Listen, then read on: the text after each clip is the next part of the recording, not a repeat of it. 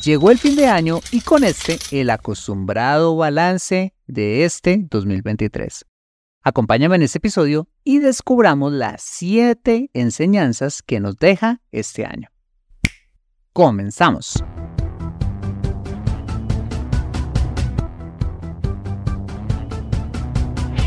Bienvenido a Consejo Financiero, el podcast de finanzas personales donde aprenderás a manejar inteligentemente tu dinero, salir de deudas, tomar buenas decisiones financieras y alcanzar una prosperidad sólida y duradera. Consejo Financiero son finanzas personales prácticas para gente como tú que desean transformar su futuro financiero. Bienvenido a bordo.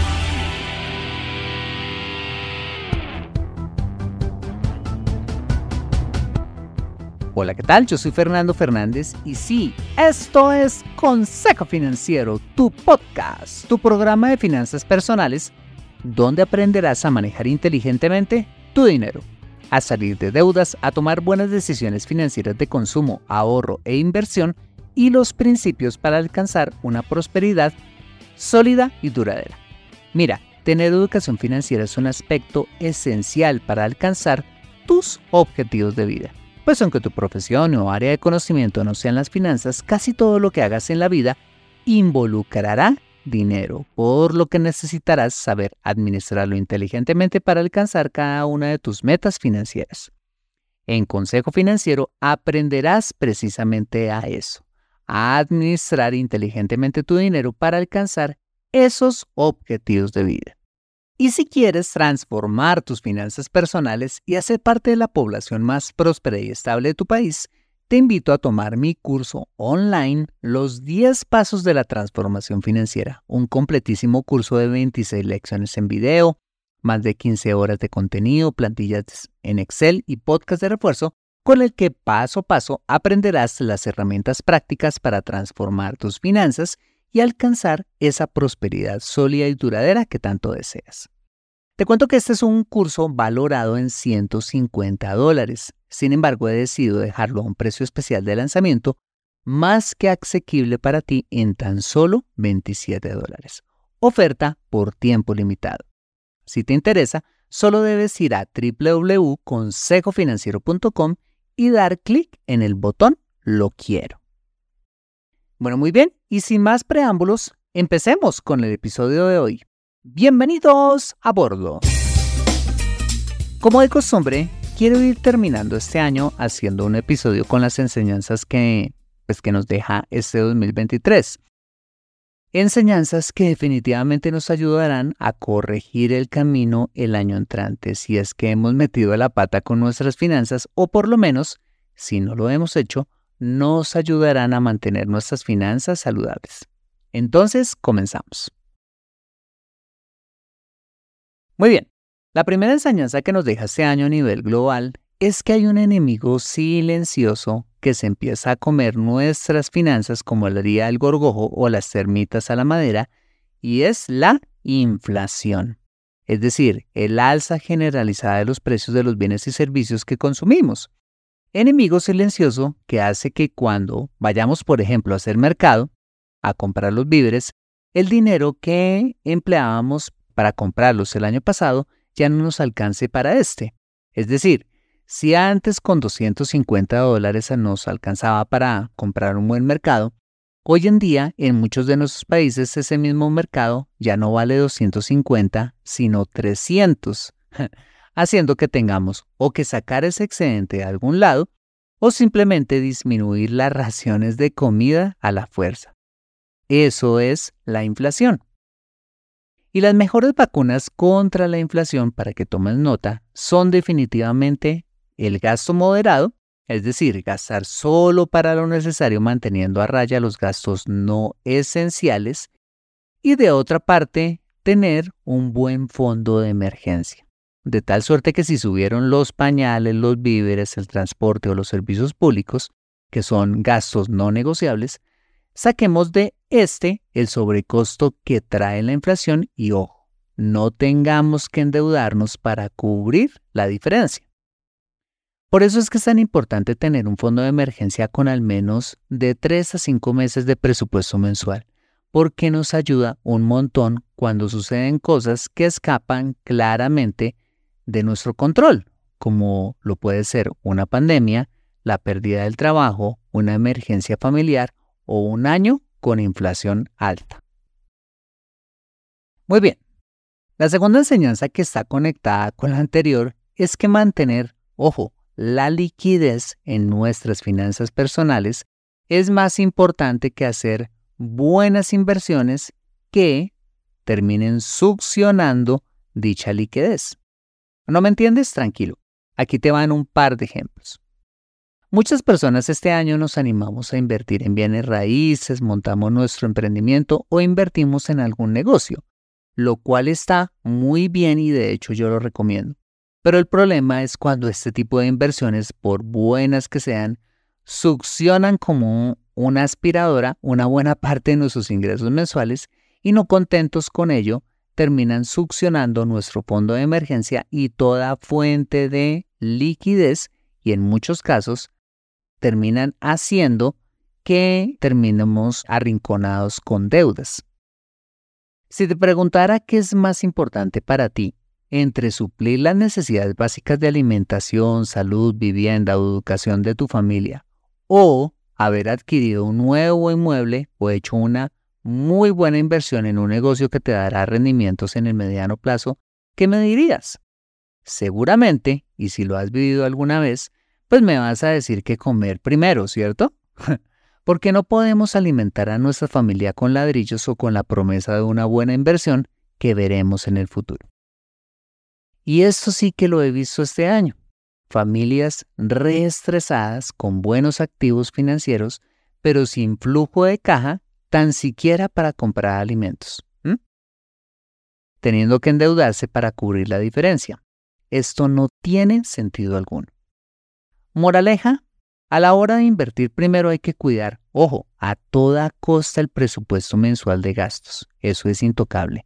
Es decir, lo que necesitamos para vivir cada mes y por supuesto el fondo de emergencia del que acabamos de hablar en el punto anterior.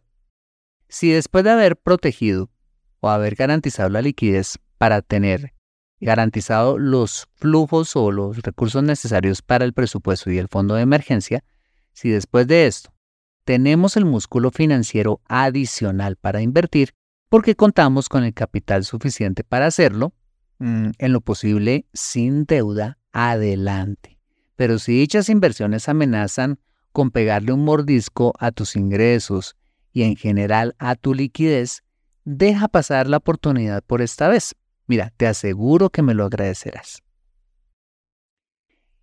Y esta me lleva a la tercera enseñanza que nos deja el 2023 y es, definitivamente no es buena idea endeudarse en créditos hipotecarios en épocas de altas tasas de interés.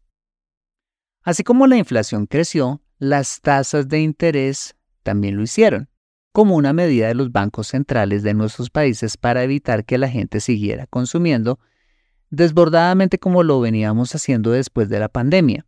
Consumo desbordado que desencadenó la inflación. Todo un rollo. El asunto es que dentro de esa alza generalizada de las tasas de interés, se treparon al cielo las tasas de los créditos hipotecarios, que en mi país llegaron al 22% efectivo anual y más, lo cual encareció un montón la adquisición de vivienda para vivir o para invertir. Siempre te he dicho que la única razón por la cual te recomiendo endeudarte es para adquirir un inmueble, pero ahora le agregaría algo adicional y es que lo hagas siempre y cuando las tasas de interés sean razonables, no como las que tenemos hoy. Y adicional, pues que tus ingresos, por supuesto, te alcancen para pagar la cuota mensual. Vale, la cuarta enseñanza que nos deja este año te va a sonar graciosa, pero créeme, en la práctica cuando se vive no tiene nada de gracia y es, la tarjeta de crédito no es una tarjeta de débito. Una vez más, la tarjeta de crédito no es una tarjeta de débito. Esa enseñanza va para aquellas personas que este año pagaron supuestamente a una cuota sus gastos mensuales con la tarjeta de crédito para ganar millas, puntos y toda clase de arandelas. y luego pagaban la tarjeta de crédito con fondos de la cuenta de ahorros. Lo que no contaban esas personas es que aunque hicieran las compras a una cuota, terminaron gastando de más. ¿Por qué? Sencillísimo, porque cuando usaron la tarjeta de crédito para pagar de todo, en algunos rubros empezaron a gastar de más sin darse cuenta, porque la tarjeta de crédito es como un barril sin fondo, en el que usamos dinero que, ojo, no es nuestro.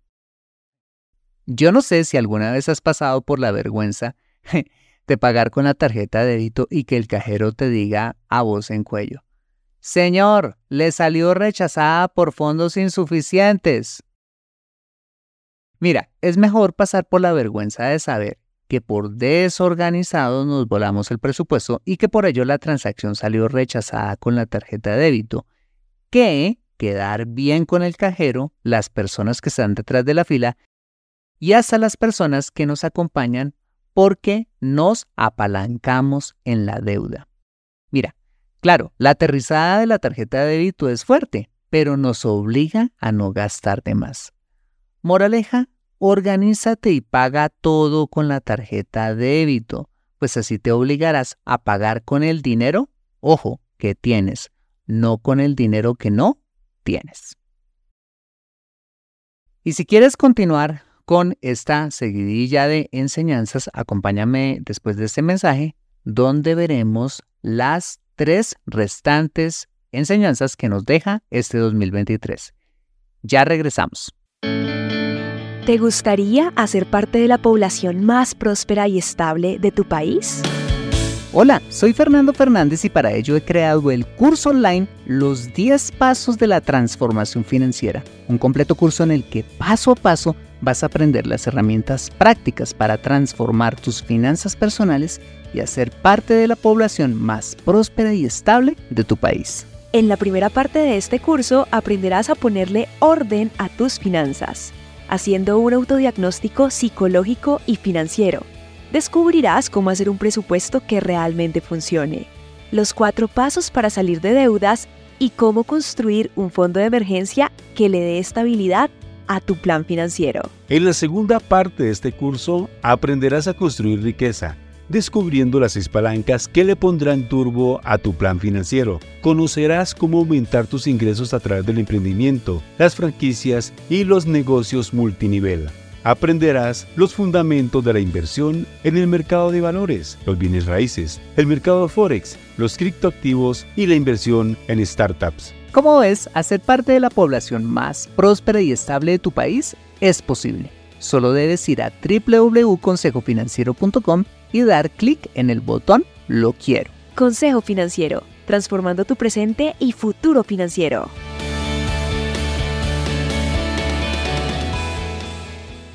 Regresamos a Consejo Financiero. Muy bien. La quinta enseñanza que nos deja este año es ser muy conscientes que hay un socio el cual tenemos que inevitablemente incluir en nuestras finanzas y es el Estado a través del pago de nuestros impuestos. A partir de este año, a raíz de la última reforma tributaria, los colombianos empezamos a pagar más impuestos, a través de algo que se llama en mi país la retención en la fuente, que no es más que ir pagando cada mes un porcentaje de impuestos por los ingresos que recibimos, que no es más que una, eh, un adelanto de la declaración de renta o declaración anual de impuestos que termina de pagarse el siguiente año. El asunto es que muchos contribuyentes en mi país eh, se van a llevar una sorpresa no tan agradable en el 2024 cuando presenten su declaración de impuestos 2023. Si eh, no aprovecharon todos los beneficios tributarios de ley para bajar sus impuestos o si no hicieron un fondo de reserva para terminar de pagar los impuestos que no nos cobraron cada mes, pues las contribuciones subieron de forma significativa para este año y muchos contribuyentes no son conscientes de ello. Mi recomendación es que te asesores siempre de un buen contador que te diga qué herramientas de ley tienes para bajar legalmente tus impuestos y que crees siempre un fondo para pagar el excedente que tengas que pagar cuando hagas tu declaración anual de impuestos, ¿vale? Muy bien. La sexta enseñanza que me deja este año, como ya te lo decía en el episodio anterior, es que no educarnos políticamente y, ojo, no salir a votar en las elecciones es demasiado costoso para nuestras finanzas personales. Este año particularmente la cosa política en mi país ha sido un caos absoluto, con un gobierno con ánimo reformista, pero absolutamente desordenado, incoherente, improvisado y tristemente con repetidos escándalos de corrupción. Imagino que si por acá llueve, por tu país no escampa. Si crees que los temas políticos en tu país no van a tocar tu bolsillo, te quiero decir que estás totalmente equivocado. Así es que te invito a que hagas uso del maravilloso poder que tiene tu voto a conciencia, pues de él dependerá tu presente financiero y el futuro de la nación que le heredarás a tus hijos. Y mi séptima enseñanza de este año es más a nivel personal y es la relevancia de descansar apropiadamente, física, mental y espiritualmente hablando. En este mundo tan agitado, tendemos a abusar de nuestro cuerpo y nuestras emociones con el exceso de ocupaciones y sobre todo de trabajo, que a la larga nos puede estar pasando factura en el futuro. En mi caso te quiero contar Mm, me estaba levantando a eso de las 4 a 5 de la mañana y me estaba acostando a eso de las 10 u 11 de la noche, dejando entre 5 a 6 horas para dormir, lo que me ocasionó un incremento eh, del estrés, estar cansado todo el día, así como problemas intestinales y episodios de ansiedad. Bueno, pues lo que pasó es que mi cuerpo simplemente había prendido las alarmas debido a mi abuso por la falta de descanso, lo que me hizo ser más consciente de la importancia precisamente de descansar lo suficiente. Me quedaran los asuntos pendientes que me quedaran cada día. Entonces, ¿qué hice? Pues me empecé a acostar un poquito más temprano cada día hasta que logré alcanzar la rutina de acostarme a las 8 y 30 de la noche, recuperando horas valiosas de sueño para poder seguir levantándome temprano, pero con las baterías bien recargadas, haciendo de mi día no solo un día más productivo, sino, ojo, más feliz y relajado. Si vives cansado, estresado, tienes problemas estomacales o ansiedad, o estás viviendo una época eh, difícil desde el punto de vista psicológico, mental en tu vida, Quizás sea el momento de ir a tu médico y sobre todo descansar lo suficiente.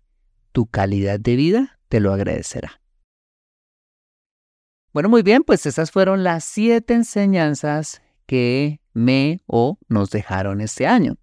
Ahora, ¿qué enseñanzas adicionales ha dejado para ti? Para terminar este episodio quisiera dejarte con esta frase de William Shakespeare, quien dijo, el sabio no se sienta para lamentarse, sino que se pone, ojo, alegremente a su tarea de reparar el daño hecho. Si este año quizás fue un año difícil para ti, tienes dos opciones, o lamentarte o hacer las correcciones necesarias para que el próximo año sea mucho mejor. En lo personal me encanta a final de año hacer balances y con estos eh, recoger las enseñanzas aprendidas que nos ayudarán a evaluar qué hicimos bien para seguir haciéndolo y evaluar qué hicimos mal, para corregir, como lo dice en esa frase William Shakespeare, corregir con alegría dichos errores y de esta manera eh, ser personas cada día más sabias y construir sobre lo aprendido. Te invito a que hagas esta misma evaluación para que el 2024 sea un gran año para ti. ¿Aceptas el reto? Aprende a controlar tu dinero en Consejo Financiero. Bueno, muy bien, este ha sido el episodio número 297 de Consejo Financiero. Si te ha gustado este episodio, házmelo saber con una valiosísima reseña en la plataforma donde me escuches. Dicha reseña es de mucho valor para mí porque cuando te tomas el tiempo de escribirla, expresando tu opinión sincera, hace que el programa se posicione aún más y yo pueda llegar a muchas más personas. Asimismo, te invito a compartir este episodio a través de tus redes sociales como Instagram o WhatsApp con tus contactos, familia o amigos a quienes consideres les sea útil este episodio para su vida financiera y personal. Bueno, muy bien, yo soy Fernando Fernández, tu asesor financiero y anfitrión de este programa. En la edición de este podcast, José Luis Calderón. Muchas gracias por compartir tu tiempo conmigo en la playa, patinando por la ciclovía, haciendo las maletas para tus vacaciones o donde quiera que estés y recuerda. Consejo Financiero son finanzas personales prácticas para gente como tú que desean transformar su futuro financiero. Nos vemos, o mejor nos escuchamos con más de Consejo Financiero el próximo lunes a las 5 pm hora de Colombia o Perú, 4 pm hora de Ciudad de Guatemala. See you later.